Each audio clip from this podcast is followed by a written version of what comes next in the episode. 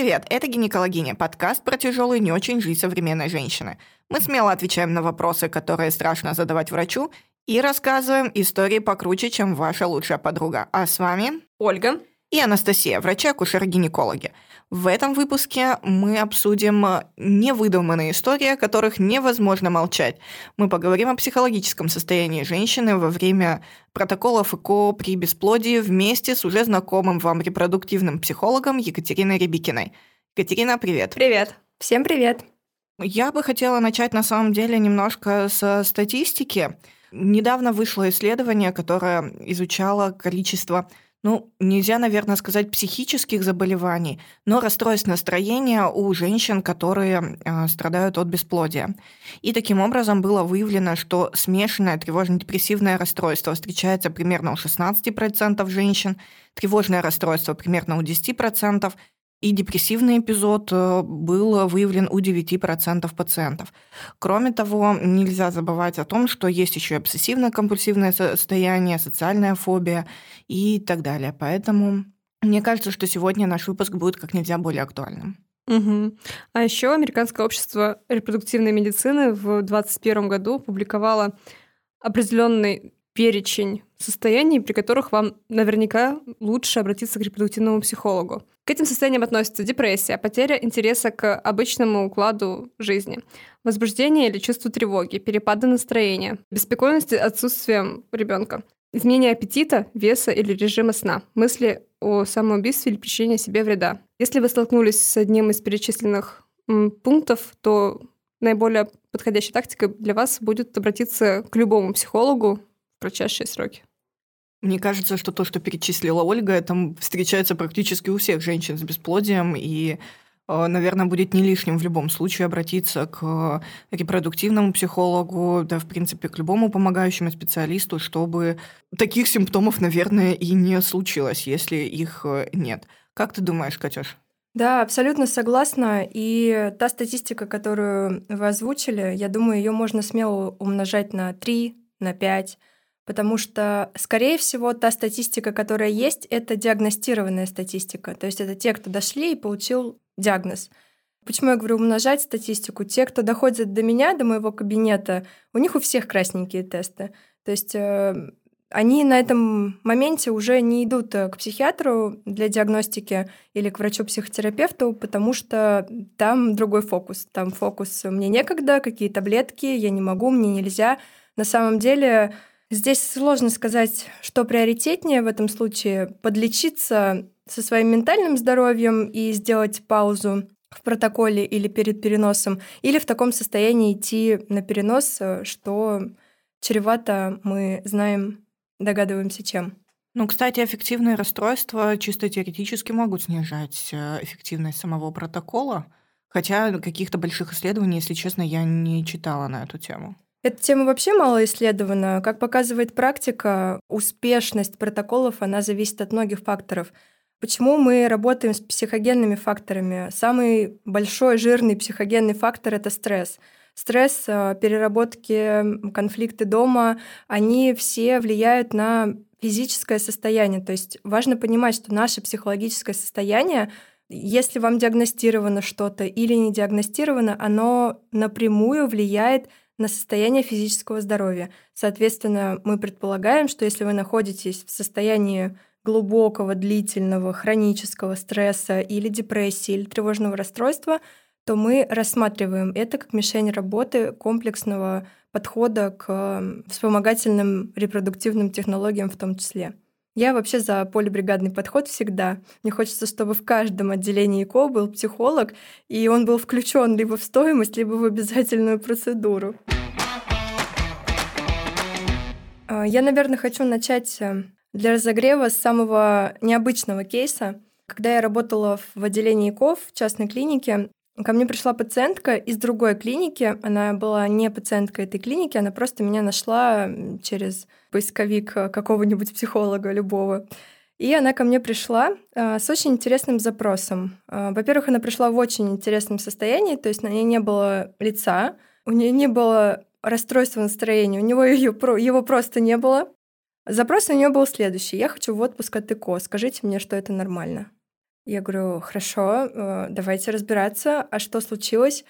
А мы два года не вылезали из больниц. Причем это не просто два года, где ты там с рекомендованным промежутком в полгода от попытки к попытке, а это два протокола и э, четыре переноса. Соответственно, это два протокола, это нагрузка большая гормональная, и четыре переноса, это, соответственно, четыре потери.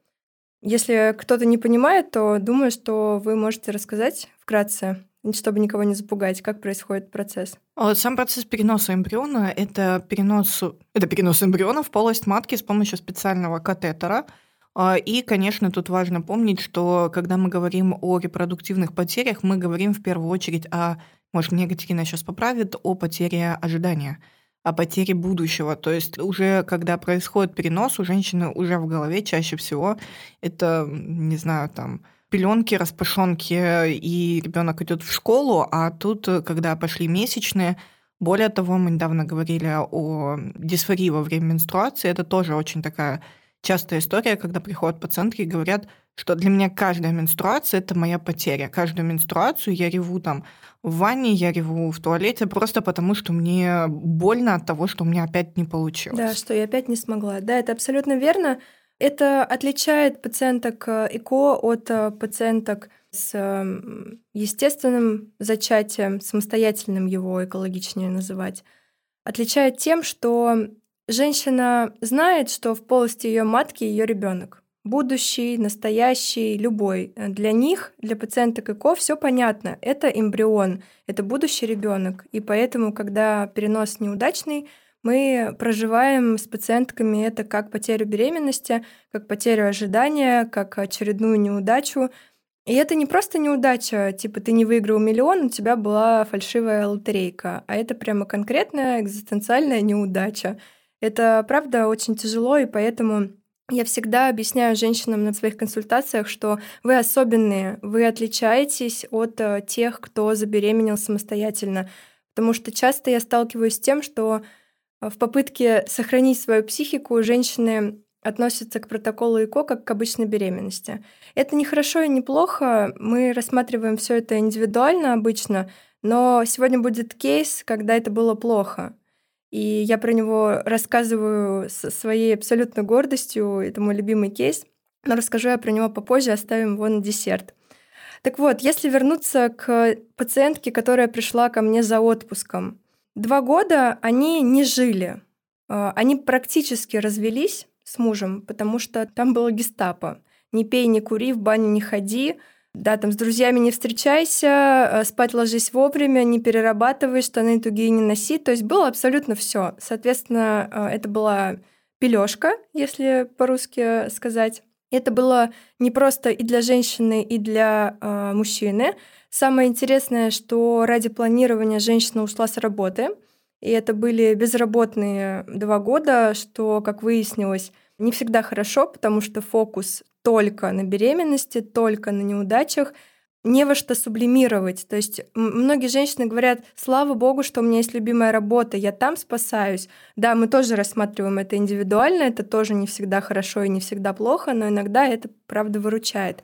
И самое страшное в этих из всех историях, что чаще всего женщинам, а, не с кем об этом поговорить, б, страшно об этом поговорить, потому что их никто не понимает. Буквально вчера у меня была группа поддержки, и была новая участница, она рассказывала о том, что в ее окружении, ей 37 лет, в ее окружении все родили. По первому, по второму, по третьему ребенку муж не понимает, потому что он не женщина.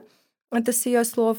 Поговорить ей не с кем, потому что ее бесит то, как ее поддерживают. Ей говорят, да все получится, да все хорошо будет, да что ты переживаешь? Ну, подумаешь, ты ходишь к гинекологу чаще, чем на маникюр. Ну, что тут такого? А на самом деле для женщин это большой-большой э, стресс, особенно смена врача, особенно некоторые медицинские особенности врачей, которые подвыгорели немножко и немножко бывают жесткими, директивными. Это все влияет на женщину и в накопительном перспективном эффекте, чем дольше мы имеем время бесплодия, тем чаще хочется в отпуск.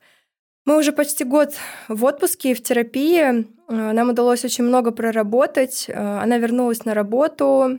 Они восстановили отношения с мужем. Она даже стала радоваться тому, что она пьет вино с друзьями по выходным. И муж счастлив, что он может без всяких пререканий сходить куда угодно, с чем угодно, на что угодно. Тоже пить вино по выходным. Да. У них восстановилась сексуальная жизнь, что немаловажно для пациентов с бесплодием и для пациентов, э, уже обратившихся к ЭКО. Это самая популярная часть, которая отваливается, потому что чаще всего это либо обиды, либо недопонимание, либо просто уже вот такое депрессивное состояние снижает либидо, и они все как один говорят, а зачем заниматься сексом, зачем заниматься любовью, если ребенка не будет? Я говорю, ну, хотя бы для того, что вы еще мужчина и женщина, помимо мужа и жены, и помимо будущих родителей. Вообще-то секс это классно. Они говорят, ну да, но ну зачем? Ну, не, некогда, там, типа, всякие процедуры, неприятно, устаешь. Поэтому Работать всегда есть с чем. А, как вы уже сказали, обратиться желательно практически каждому, просто поговорить, просто для того, чтобы психолог успел провести какие-то диагностические моменты посмотреть на состояние женщины. Вот, кстати, э, мне кажется, Екатерина затронула очень хорошую тему по поводу отпуска от э, ЭКО, а, потому что очень часто, когда мы начинаем э, там стимуляцию овуляции, начинаем ЭКО, у нас начинается как гонка гонка за ребенком, что мы должны сделать все в ближайшие сроки, иначе там, не знаю, мир рухнет. И бывают, когда там, не знаю, уже это третья, четвертая стимуляция, у нас всего может быть их э, около шести. Я обычно задаю вопрос, а как ты вообще? Ну, у тебя все в порядке? Что ты думаешь? Что ты чувствуешь? Не хочешь ли ты отдохнуть? И для многих становится откровением, что это не обязательно делать каждый цикл. Если ты устала, если тебе тяжело, если тебе морально тяжело, то дай себе время выдохнуть и закрыть этот вопрос. И мне кажется, это очень важно очень важно дать возможность э, на какое-то время остановиться. Да, это важно и для психологического состояния, это важно и для физиологического состояния немножечко, чтобы все это улеглось и утряслось. У нас недавно был в клинике, мы собирались э, на такой междусобойчик небольшой, где мы разговаривали о том, как наши пациенты психологически переносят наши стимуляции и, соответственно, делились лайфхаками, как э, помочь этим женщинам, по крайней мере, ну, хотя бы с нашей стороны, да, что мы можем сделать. Понятно, направить к психологу, да, но ты же не скажешь пациентке, ой, я не хочу тебя слушать, у меня нет на это сил, времени, у меня нет на это ресурса, иди к психологу. М? То угу. есть э, это классно звучит э, так со стороны, но вообще это услышать, мне кажется, это просто ужасно, что ты мне не нужна со своими проблемами, неси мне бабки, я буду делать тебе ЭКО, а ты там где-нибудь разберись со своим ментальным здоровьем и ко мне не приставай. Можно сказать по-разному, но иногда это важный тоже момент, э, если нас будут слушать э, гинекологи, репродуктологи, хочется сказать э, со стороны психолога, который входил в полибригадный подход, вы для пациентов являетесь авторитетом. И если вы мягонько, ласково скажете, Мария Петровна, вы как-то уже совсем сдаетесь, совсем э, без настроения, совсем уныли, может быть, вам обратиться к нашему психологу хотя бы на одну консультацию. Она вас так поймет, да еще и рекомендаций каких-нибудь понадает. Потому что когда врач об этом говорит пациентке, пациентка такая, о, а что, так можно было? Ага, значит, надо сходить, а если еще прям тут есть, то что откладывать? А, потому что сами они не доходят, и сами они в таком находятся состоянии, вот э, где-то особенно к третьей попытке, к третьему переносу или к, там, к какому-то протоколу, не первому, они уже просто вот как марионетки. Куда их повели, туда они и пошли. Сказали сделать это, они сделали. Сказали это не делать, они не делают. То есть они как будто бы теряют контроль над своей жизнью. Это нельзя, а это обязательно надо, а это опять нельзя, а вот это обязательно надо. И каждый раз из, из попытки в попытку продолжается этот поиск причин, почему не получилось. А если они не находятся в какой-то поддерживающей среде, да, например, в поддерживающей э, терапии, сопровождении ко-психологическом, то они, получается, находятся в состоянии, что всем от них что-то нужно, И они вот утопают в этом чувстве вины, что я какая-то бракованная. Вот это самая популярная фраза, которую я слышу на консультациях. Я бракованная. Почему бомжи рожают, а я нет? Почему алкоголики рожают и бросают, оставляют детей, там, я не знаю, топят их в ванной, что угодно, а я нет? Чем я хуже? Это самый сложный вопрос, на него практически невозможно ответить.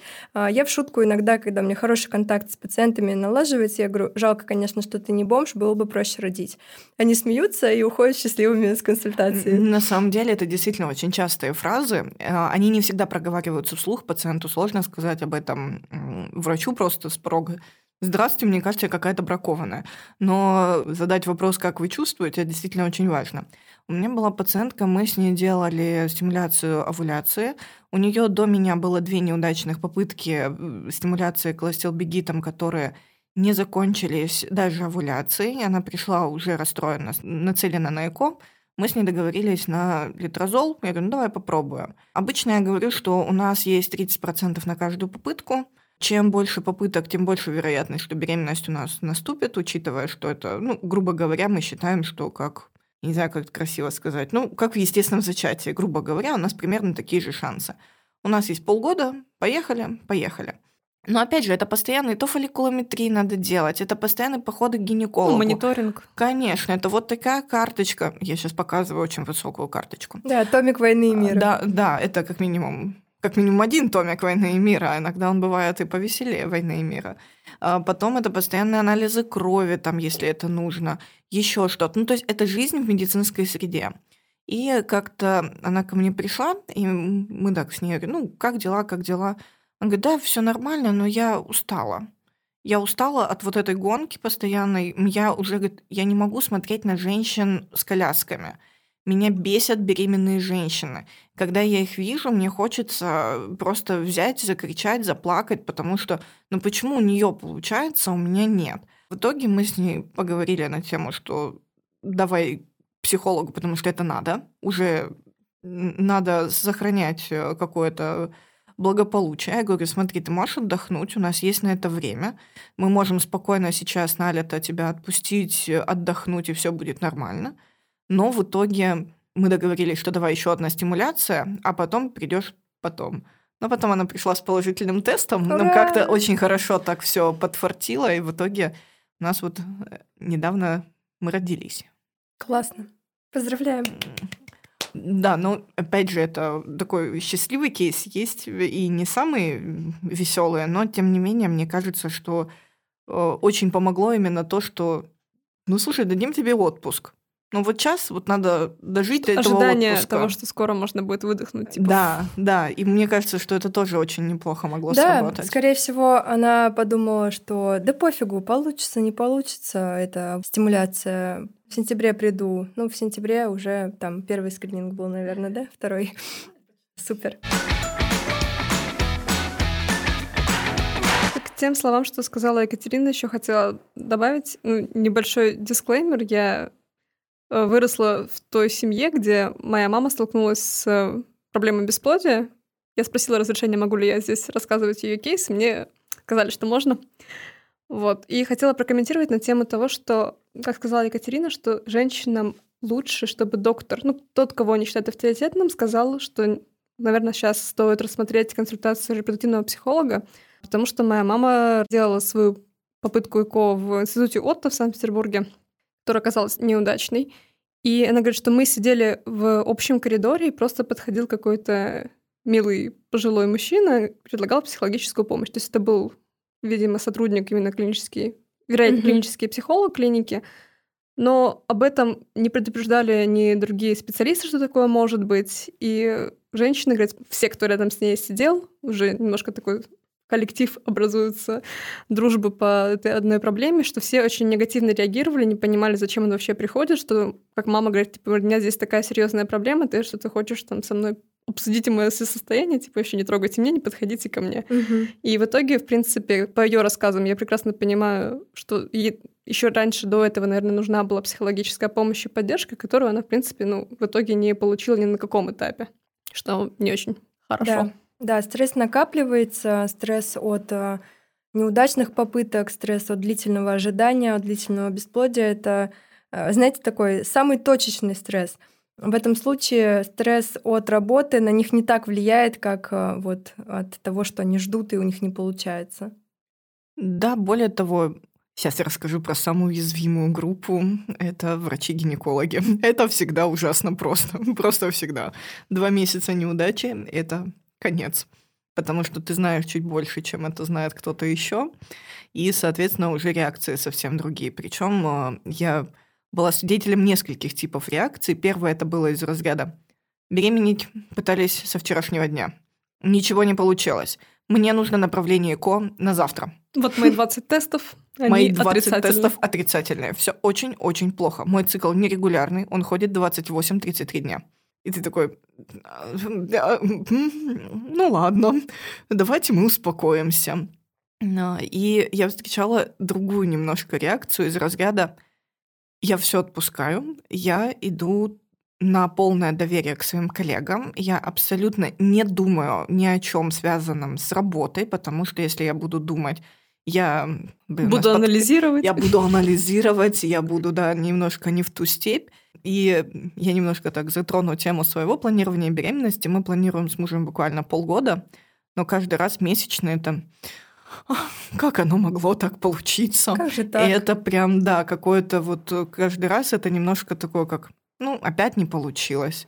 То есть все равно как-то в душе ты каждый раз чуть-чуть надеешься на то, что, ну, а вдруг как бы все будет хорошо, вдруг все получится, но вот уже полгода. Хотя я прекрасно понимаю, что в моем возрасте полгода это полная ерунда, и можно спокойно жить дальше. Но вот именно вот это вот ожидание, оно действительно немножко бьет по голове, даже учитывая, что ты разумом понимаешь в принципе все. При том, что у нас и супруг уже, я готов идти обследоваться завтра. И- Вот мои 20 и тестов. я такая, держись, мы выдержим этот год. Да, да, да. Слушайте, э, это интересный факт, что надежда остается даже там, где уже идут неоднократные попытки ИКО. Э, Я очень часто сталкивалась с пациентами, которые приходят и говорят, а нормально, что я продолжаю ждать, что получится само? Я говорю, конечно, нормально. Почему нет? Это касается тех семей, которые абсолютно здоровые, и у них э, наше любимое бесплодие неясного генеза, Это и они ужасно. уже годами ходят к репродуктологам и, скорее всего, уже не к одним. И да, э, хотелось бы сказать женщинам, которые будут нас слушать, о том, что если вы испытываете какие-то вопросы э, к своему врачу лечащему, то, пожалуйста, не бойтесь их задавать. А, Потому что очень часто пациенты, которые до меня доходят, они говорят, я не понимаю, почему меня не обследуют. Я не понимаю, почему мне не говорят причину, почему не получается. Я говорю, ну вы понимаете, что часто очень сложно найти какую-то очень конкретную причину, по которой не получается. На что мне часто говорят, да, я понимаю, но ее даже не ищут. И очень часто женщины не могут сказать своему врачу, а почему мы ничего не делаем, почему мы ничего не ищем, вы прям, да, там уверены, что у меня все хорошо, и это добавляет для них дополнительной тревоги. То есть они решили, придумали, что надо пообследоваться, они этого не делают, а, ну, с ними этого не делают, и они не могут об этом спросить. То есть вот этот вот барьер общения между пациентом и врачом, он есть. Когда я работала в клинике, и а, после консультации пациентов приходила к врачам и рассказывала, что как, в двух словах, у них всегда абсолютно увеличивались в размере глаза, и иногда вставали волосом дыбом, потому что они задавали мне только один вопрос. Почему она нам об этом не говорила? Это часто про трудоголизм, это часто про то, что, э, знаете, как это бывает обычно, мои любимые кейсы. Мне муж сказал, если я сейчас не забеременею в эту попытку, то мы разведемся. Как вы думаете, какое состояние у женщины, когда она идет в эту попытку? У меня была такая женщина, с которой развелся муж, который сказал, что, ну, опять же, мы не осуждаем никого, потому что это абсолютно семейная история, с Да. которой крайне тяжело жить на самом деле. А, У них было 10 попыток ЭКО, причем все 10 это стимуляция, несколько потерь беременности, причем там на достаточно больших уже сроках. И все, что ей он сказал, что говорит, я больше не могу. Я больше не могу, мне это очень тяжело, но вот сейчас я больше с тобой дальше идти не могу. И с одной стороны всегда хочется сказать, ну как он мог, а с другой стороны ты прекрасно понимаешь, насколько это сложно обоим партнерам идти через все эти процедуры, манипуляции. Конечно, в основной удар на здоровье это идет на женщину, ну, к сожалению, это так. Но психологическое состояние, климат в семье, он может быть у обоих очень тяжелым, и иногда бывает, что наоборот мужчина переживает, особенно если это мужской фактор бесплодия, гораздо сложнее эту попытку, чем даже женщина. Да, абсолютно верно. Мы здесь говорим э, больше про состояние, да, то есть про психологическое состояние женщины, которая на грани развода идет э, на попытку ИКО. И в этом случае особенно важно обзавестись психологом компетентным, который будет вас сопровождать. Я очень любила, когда в клинике приходили семьи. Они сидят такие насупленные, не знают, кто с чего начать, и они вот за этот час, пока они у меня сидели, они говорили о том, о чем они никогда в жизни не говорили дома. То есть э, благодаря вопросам, а вопросы очень простые. А как вы относитесь к тому, что у вас нет детей? А как вы относитесь? И то, что они слышали, они вот так вот поворачивались друг на друга и с такими большими круглыми глазами смотрели и говорили, серьезно, ты так переживаешь, а почему ты мне об этом не говорил? А потому что ты не спрашивала. Вот и поговорили. И Поэтому, да, психологический климат э, в семье, которые сталкиваются с репродуктивными трудностями, особенно если для семьи это сверхценно, да, то есть если там подход такой, что очень хочу, очень хотим, а не такой, что, ну, получится. Есть такие семьи, которые приходят и говорят, нам, в принципе, все равно, мы просто пытаемся, потому что будет классно, если у нас будет ребенок, и нам классно, если у нас его нет. Мы абсолютно спокойно к этому относимся. Ты смотришь на них и думаешь, мои хорошие. И это реально так. Ты смотришь по тестам э, женщину, а там все зеленое. Ты задаешь ей очень каверзные вопросы, а там все зеленое. И такой думаешь, ну ладно, хорошо, идите, пытайтесь. Кстати, недавно был вот такой кейс, когда пришла пара с определенными анализами, говорят, ну, в принципе, у нас еще антимиллеров гормон достаточно высокий. Если у нас не получится, типа, ничего страшного. Так как немножко изменились обстоятельства за прошедший год у данной девушки, я рекомендовала сдать повторно данный анализ, и он пришел прям намного ниже, чем ожидала она. Они сказали, что они с супругом были в шоке, когда увидели этот результат. И вот теперь для них ребенок это сверхцель на данный момент. Это буквально прошло между приемами, там, 2-3 недели, когда, типа, все, нам надо срочно сейчас этого ребенка мы больше не можем откладывать. Хотя вот ну, буквально на предыдущем приеме был совсем другой разговор. Но на самом деле это тоже такая история, когда мы говорим о женщинах со сниженной фертильностью изначально. Иногда ты говоришь, что, вы знаете, ну, детей у вас больше со своей яйцеклеткой не будет. Ну, не будет. Что бы мы сейчас ни сделали, не будет. И мне женщина говорит, вы знаете, я до этого жила-жила, 37 лет, мне было наплевать, есть у меня дети или нет. Но когда мне сказали, что их не будет, у меня случился какой-то коллапс из разряда «хочу прямо здесь, сейчас э, и завтра». И, соответственно, после работы с психологом, она говорит, меня отпустила. Меня отпустила очень сильно из разряда, что, ну, окей, я раньше жила 37 лет, была нормально, что поменялось? Когда мы э, имеем дело с э, не просто бесплодием неясного генеза, а уже с какими-то очень сильно отклоняющимися результатами, когда приходится сообщать пациентам о том, что у вас не будет детей со своей яйцеклеткой, вам необходимо использовать донорский материал. Да, в таком случае очень э, хотелось бы, чтобы следом пациенты шли к психологу, потому что это уже не просто потеря, а это уже прямо глобальный кризис, э, кризис э, социальных ролей, когда женщина прощается с тем, что она ну, сможет стать полноценной матерью для очень многих женщин и для очень многих э, семей это становится неразрешимым конфликтом. Они не готовы на использование донорского материала, они не готовы на усыновление. И часто такие ситуации, к сожалению, заканчиваются, правда, разводом. Так бывает. Самый вкусный кейс, оставленный на десерт. В самом начале, когда я пришла в клинику, ко мне попала пациентка – она попала ко мне очень таким интересным образом. Она была иногородняя, и ее врач попросила ее взять онлайн. Там была следующая история. Со слов пациентки, обращение к психологу состоялось в состоянии, когда уже осталась последняя надежда на психолога. Полное опустошение, непонимание, непринятие ситуации. Пара вместе много лет. На момент обращения э, пациентки было 29 лет, стаж планирования, я очень люблю называть это так, 6 лет. 6 лет — это очень много. Во время этих шести лет там было очень многое. Было ухудшающееся репродуктивное здоровье, были удалены трубы по итогу. То есть там было прямое показание только к ЭКО, там уже не было никаких надежд на самостоятельную беременность, но были свои материалы. На момент обращения ко мне в последние полтора года было пять неудачных попыток. А, я поделила арифметическим образом, и мы получили попытку, получается, чаще, чем раз в полгода. В том числе а, там было несколько протоколов. В чем была сложность здесь? И это как раз тот кейс, когда отношение к ЭКО было как отношение к естественному зачатию. Самое интересное это было а, примерно так. Я иногородняя, я приезжаю в клинику на перенос, еду 4-5-6 часов за рулем, мне делают перенос, я сажусь в машину и еду обратно. Я говорю, а как вы себя в этот момент чувствуете? Ой, вы знаете, э, я так плохо себя в этот момент чувствую, я так боюсь ездить за рулем, это для меня каждый раз как катастрофа.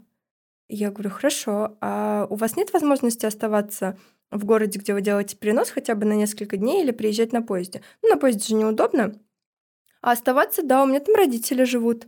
А почему вы не остаетесь? Ну как же муж будет без меня? Два дня? Умрет с голоду? Ну, может, с голоду, конечно, и не умрет, но ему же будет одиноко. Я вижу ваши круглые глаза. Да, я примерно с таким же лицом сидела на консультации, пыталась сдерживаться изо всех сил. Почему это мой любимый кейс? Потому что там была последняя соломинка, и последняя надежда на психолога. И у меня был флеш-рояль на руках, и я говорю пациентке, а у нас с вами два варианта. Быстро и больно, долго и дорого. Она говорит, мне надо быстро, у меня перенос через два месяца следующий. Я говорю, хорошо. Я получила разрешение на быструю работу. Ну, про больно и дорого я, конечно, шучу, но бывает и больно. Это неотъемлемая часть э, психотерапии. И мы все это начали разбирать, все эти поездки на машине, разбирать предыдущие попытки, которые были заездом между одним городом во второй город, а потом в третий, все это было за рулем. Это то, как раз о чем они не говорят своему врачу. Там был ужасный образ жизни, там был очень сильный трудоголизм, там э, был абсолютный разрыв э, головы с телом. В какой-то момент на консультации она мне рассказывает, отвечает на вопрос, а как вы э, чувствуете свое тело, э, как вы ощущаете свое здоровье, насколько вы готовы? Как-то так, я уже подробности не помню, да и не могу их рассказывать. Как-то так мы дошли до метафоры, что мое тело это пробирка. Мне туда что-то постоянно наливают. Ну, получилось, не получилось. И э, когда я услышала эту метафору, я такая думаю, угу, Интересно, к стеклянному сосуду может прикрепиться что-то живое? Да, то есть мы очень часто в работе с психогенными факторами а, бесплодия работаем в том числе через метафору, соединяем связь головы с телом, и, в общем, за два с половиной месяца регулярной работы, в некоторые моменты было два раза в неделю, в некоторые один раз в неделю, мы проработали очень много, и это было очень интересно. К вопросу о сопровождении. Я заставила, я не скрываю этого, я заставила и вынудила пациентку взять отпуск. Мы сошлись хотя бы на неделе. Неделя перед переносом, две недели после переноса.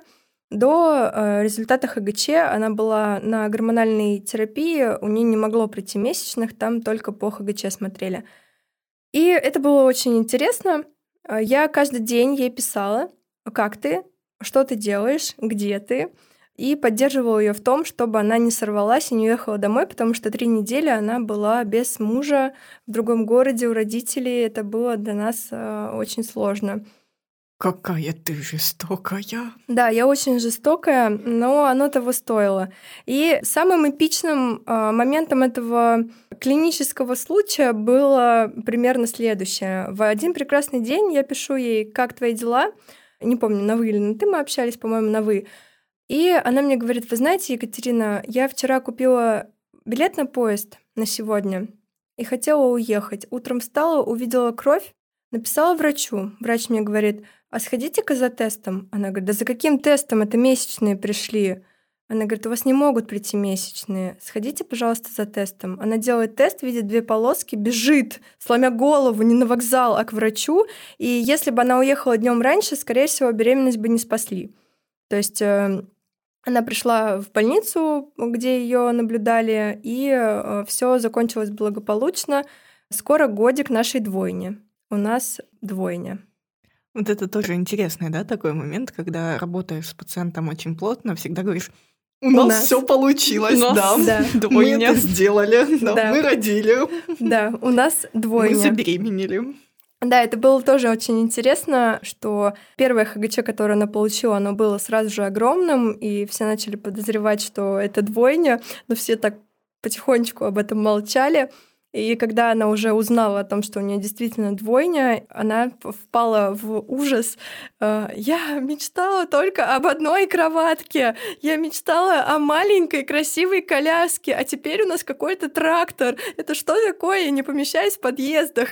То есть это было очень забавно. Это мой любимый случай. Это, кстати, мой самый первый случай. И такой успешный, э, это такой был у меня знак вселенной, что смотри, все можно, все получается, все классно работает. Вот. Э, у меня тут написано, результатом совместной работы стало рождение здоровых девочек-двойняшек. У меня была такая двойня. Вот бывает, когда ты смотришь, и действительно это очень классно выглядит, когда вот тоже две девчонки двойные, там прекрасная абсолютно семья, мы до сих пор поддерживаем контакты. Наше знакомство началось с того, что у нее были непроходимые маточные трубы, и этот диагноз поставила я. И она так, эм, она говорит, спасибо вам большое, мне больше не надо пытаться самой. Я уже знаю, что мне не нужно это делать, и мне стало легче. Я понимаю, в чем причина. И после этого еще приходили на УЗИ как раз им подсадили два эмбриончика, и родились две сейчас прекрасные абсолютно девочки. Когда ты смотришь на эти фотки, там уже года, господи, боже мой, им уже года три, наверное, ты такой... М-м-м". И тоже насколько разные отношения, потому что у меня есть женщины, которые там после ко я не планировала, что меня будет так тошнить. Я не планировала, что у меня будет болеть живот. Я не планировала, что он вырастет, что мне будет тяжело. А есть прям вы знаете, мне этот ребенок так достался. Я так счастлива, что меня тошнит по утрам. Я так этого Вы жду. сейчас прям описываете типы отношения к беременности. Дисфорический, эйфорический. Да, да, да. Моя мама так говорила, типа, я так радовалась, когда меня тошнит. Типа, да, мне тоже хорошо. очень часто пациентки говорят, если меня тошнит, значит, все хорошо. Если живот болит, значит, все хорошо. Да, и там, да, я не могу спать, у меня запор, и начинает перечислять, думаю, господи боже, но вы знаете, это же мой ребенок. Я так счастлива. Я думаю, слава богу. Да. А, а бывает вот действительно, но это отношение другое. Это не значит, что кто-то из них меньше любит своего ребенка, но это вот именно вот такое да. человеческое. То, что вы сейчас описали, это очень важно. Об этом хочется всегда проговорить. Это одна из мишеней работы репродуктивного психолога, когда к нам попадают э, женщины, э, столкнувшиеся с трудностями, мы спрашиваем, а что дальше? Наступит зачатие, вы забеременеете, получите долгожданные две полоски. Что дальше? Дальше все, хватит. Да. На этом все заканчивается. Да. А дальше все, дальше перекати поле. И это одна из мишеней работы. Это называется сформированность материнской сферы, материнских компетенций, представления о материнстве. И очень часто, когда ты начинаешь спрашивать, а как вы видите себя беременной, на таком-то сроке, когда у вас нет живота, когда у вас огромный живот. А что живот бывает огромным? А насколько огромным? А как вы видите себя в роддоме? А как вы видите себя мамой двухмесячного ребенка? То там вот такие опять круглые большие глаза — и обычно всегда фраза «я об этом никогда не думала». И когда предлагаешь об этом подумать, там вот как раз раскапывается куча страхов, установок, убеждений, с которыми потом работаешь и приходишь к хорошему результату, и все это прорабатывается. Я бы, наверное, хотела в заключении сегодняшней нашей беседы э, рассказать вообще, чем может помочь психолог в ситуации, когда вы к нему приходите либо на подготовку к беременности, либо вообще, если есть длительное бесплодие и есть шансы на самостоятельную беременность, то психолог тоже не повредит. Подготовка к беременности — это целый процесс. Стабилизировать свое состояние, наладить там всякие установки, убеждения. Да, вот часто э, женщины говорят, я точно не буду такой, какой была моя мама. Ну и это как бы не хорошо, не плохо, но там есть с чем работать. Так вот, а, чем может помочь психолог в ситуации подготовки к беременности или в ситуации сопровождения ИКО в том числе? Справляться с чувствами, контейнировать их и стабилизировать эмоциональное состояние себя или стабилизироваться на консультациях, обучение техникам саморегуляции. Я обычно напрямую спрашиваю пациентов, вы на одну консультацию или вы в терапию? Если мне говорят, я на одну консультацию, я потом высылаю батарею э, рекомендаций, что делать, как делать, когда делать, как себя стабилизировать. Я даю там аутотренинги на мышечную вот эту нервную релаксацию, чтобы у женщины была хотя бы какая-то возможность справляться самостоятельно. Также психолог помогает скорректировать проявление тревоги и депрессивной симптоматики, если она есть, и если у пациента нет возможности обратиться к врачу, они часто отказываются то есть некоторая возможность делать это с помощью психолога. Проработать негативные установки и убеждения по отношению к материнству, разрешить внутриличностные конфликты. Это моя любимая тема, это когда я хочу, муж не хочет, муж хочет, я не хочу. Ну, это самый такой простой пример. Нормализовать образ жизни и стабилизировать семейные отношения. Когда ко мне попадают женщины-трудоголики, это, знаете, есть такая шутка. «А, Здравствуйте, я психолог вашей бывшей девушки. Могли бы вы ей написать, что вы по ней соскучились, а то мне на Мальдивы не хватает? И вот когда ко мне приходят женщины-трудоголики, это примерно из этой же шутки, потому что там работа непочатый край. Там где-то примерно полгода уходит на убеждение того, что так жить нельзя, в принципе, не только во время беременности, но и вообще. Вижу ваши улыбки, господа да. трудоголики. Да, просто я трудоголик в течение пяти лет. Да. Ну и, соответственно, стабилизация семейных отношений тоже происходит, тоже возможно, особенно когда первая консультация семейная, то там всегда появляется возможность э, для более точечных рекомендаций, что делать, чтобы не развестись, я это называю так, что делать, чтобы справиться с минимальными потерями. Я, кстати, очень всегда люблю эту фразу. Давайте подумаем, что мы можем сделать, чтобы понести минимальные потери в этом случае, потому что не хочется, чтобы было представление о психологии как о волшебной таблетке. Нет, э, негативные чувства будут, надежды будут, переживания будут, тревога, депрессия будет. Это очень сложный путь, его невозможно пройти легко. Просто возможно это выдержать. И наша задача во время сопровождения подготовки ментальное здоровье скорректировать женщины настолько, чтобы она выдерживала без влияния на тело. Это самая такая идеальная картина. А, наладить контакт с врачом-репродуктологом. Если это полибригада, то э, это обычно взаимодействие и пациента с врачом, и психолога с врачом пациента. Да, например, рассказать о том, что ваша пациентка трудоголик, э, там не соблюдаются никакие рекомендации, они об этом иногда не знают. А можно я перебью? Да. Я правильно же понимаю, что в любом случае вся информация передается только После того, как пациентка дала на это да. разрешение. Это, мне кажется, очень важно да, тоже уточнить. Да, конечно, конечно, да. Ну, есть еще такой момент, как а, внутренняя медицинская документация, и я всегда спрашивала у своих пациентов, я могу заполнять вашу карту? А, я могу все в ней указывать. Мне говорили да. И тогда это как бы да заполняется в карте, да, там нарушение образа жизни, несоблюдение рекомендаций. Ну, я закладываю обычно с потрохами, но это полезно. Шутка. А это не шутка, это реально очень полезно, потому что иногда бывает, ты бьешься, бьешься и говоришь, ну что, почему у нас это не получается? И начинается, так, а вот так вы что делаете? Ой. Ну, ну там так получилось. Ага, а вот это вы сделали? Нет. А вот это? Нет. такой, понятно. Да. Хорошо. Пошли да, сначала. Это, это хорошо, если об этом спрашивают, а иногда об этом не спрашивают, и это остается такой тайной. Секретик. Да, тайной, покрытой мраком. И, соответственно, наладить контакт э, со стороны пациента. Они иногда меня спрашивают, а как проходит протокол? Я первый раз. Я говорю, «А что, врача не спросили? Ну, она же подумает, что я тупая. Так вы за этим и пришли, вы же не врач. Ну спросите, пожалуйста, своего врача, что с вами будет происходить, зачем, почему, когда мы это делаем. И иногда сказать э, психологу, своему пациенту о том, что это не тупой вопрос, это жизненно важный вопрос. Задайте его своему врачу, налаживает абсолютно все. Действительно, чаще всего мы не можем предугадать все вопросы от э, пациента, поэтому... И когда... все косяки пациентов, И, чтобы да. задать правильные вопросы. Да, поэтому, соответственно, очень важно быть абсолютно откровенным, это действительно максимально полезно, потому что у меня была ситуация, когда выяснились интересные подробности жизни женщины, а, что, оказывается, она не может вступить в протокол, потому что она не знает, кого она хочет сделать отцом своего ребенка из тех мужчин, которые у нее есть на данный момент. Ну, казалось бы, ну, вот кто бы мог подумать.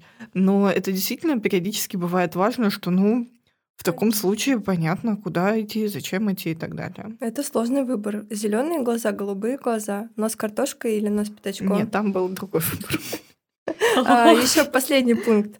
Работа с психологом позволяет комплексно подходить к вопросам репродуктивного лечения и статистически увеличивать успешность попыток ЭКО. Потому что вот очень интересный кейс, я его сейчас прям быстро расскажу в завершении. Там был а, сначала женский фактор, были поликистозные яичники, и там, в общем, было лечение, и перед операцией что-то там делали, я не врач. Пациентки предложили, давайте перед оперативным лечением посмотрим вашего мужа. И выяснилось, что у них мужской фактор. То есть там а, обнаружилось, а, я не помню, как это называется, кажется, иммунологическое бесплодие, когда оболочка на сперматозоиде не позволяет вообще никак а, никуда проникнуть. И, соответственно, они благополучненько сразу же пошли в протокол ЭКО. Первая попытка не получилась, потому что был высокий уровень тревоги. Мы взяли длительную паузу, все скорректировали, и вторая попытка завершилась успехом в принципе, никаких очевидных причин, кроме психологического состояния, что она не, она не смогла выдержать. То есть, насколько бы мы с ней не работали, просто волнение было настолько высоким и образ жизни, и уже во вторую попытку мы зашли с отпуском, с больничными, с кучей техник, как себя сдерживать, с регулярной терапией, и, соответственно, скоро будем рожать. Это прекрасный случай. Мне кажется, очень важно помнить о том, что, естественно, мы не должны упускать из виду никакие психологические факторы, это, безусловно, важно, но, тем не менее, мы должны помнить о том, что нельзя все спихивать только исключительно на голову, потому что мы можем пропускать тогда другие действительно тоже очень важные патологии, которые стоит видеть. Поэтому и важен именно комплексный подход, а не так, что один ищет одно, другой ищет другое, третий говорит, ну, Сходите куда-нибудь к психиатру, потому что у вас явно с головой что-то. Что-то с головой. Ну, да. да, да. Хотелось бы добавить, что существует э, мнение, и я его разделяю, что не существует психологического бесплодия. Это маркетинг. Существуют психогенные факторы, влияющие на наступление и протекание беременности, то есть э, на невынашивание и так далее. Если вам говорят, что у вас психологическое бесплодие, бегите. А те девушки, которые дождались своей долгожданной беременности, им можно еще попасть к репродуктивному психологу, чтобы подготовиться, если у них не выстроены вообще реальные ожидания? То, что многие говорят, когда видят наконец-то там плодное яйцо и сердечко, они говорят, я вообще не знаю, что дальше делать. Да, типа... у меня есть такой кейс. А, мы год работали над э, личностными особенностями и готовились к беременности, прорабатывали страхи. И когда получилось с первой попытки, мы еще полгода работали над тем, что а, готовность э, к беременности и материнству оказалась 40%. Ну, это такая ну, была то есть работали во время беременности непосредственно? Да, мы работали до родов. Мы угу. работали до родов, и э, сейчас все благополучно. Времени и потребности в консультации нет. Я всегда говорю, что мои пациенты — это трехлетки. Мы год готовимся к беременности, 9 месяцев беременни, и мы потом еще годик работаем, чтобы не стукнула послеродовая депрессия. Женщины с диагнозом бесплодия либо проходящие протоколы ЭКО — это группа риска. И им всем было бы неплохо и только да, лучше, как говорится, все для вашего здоровья, это сопровождение, хотя бы поддерживающая терапия раз в две недели, раз в три недели, раз в месяц, если нет э, каких-то серьезных проблем таких вот, да, как вы задавали вопрос про несформированность или про э, расхождение ожиданий с реальностью, когда токсикоз такой, что ты не можешь встать, и ты задаешь вопросы типа, почему меня не предупредили, что мне будет так плохо, я бы не беременела. То есть это страшные вещи, и да, репродуктивный психолог нужен на всех этапах. Мы надеемся, что выпуск получился для вас интересным и полезным. Слушайте подкаст «Гинекологини» на тех площадках, где вы обычно слушаете подкасты.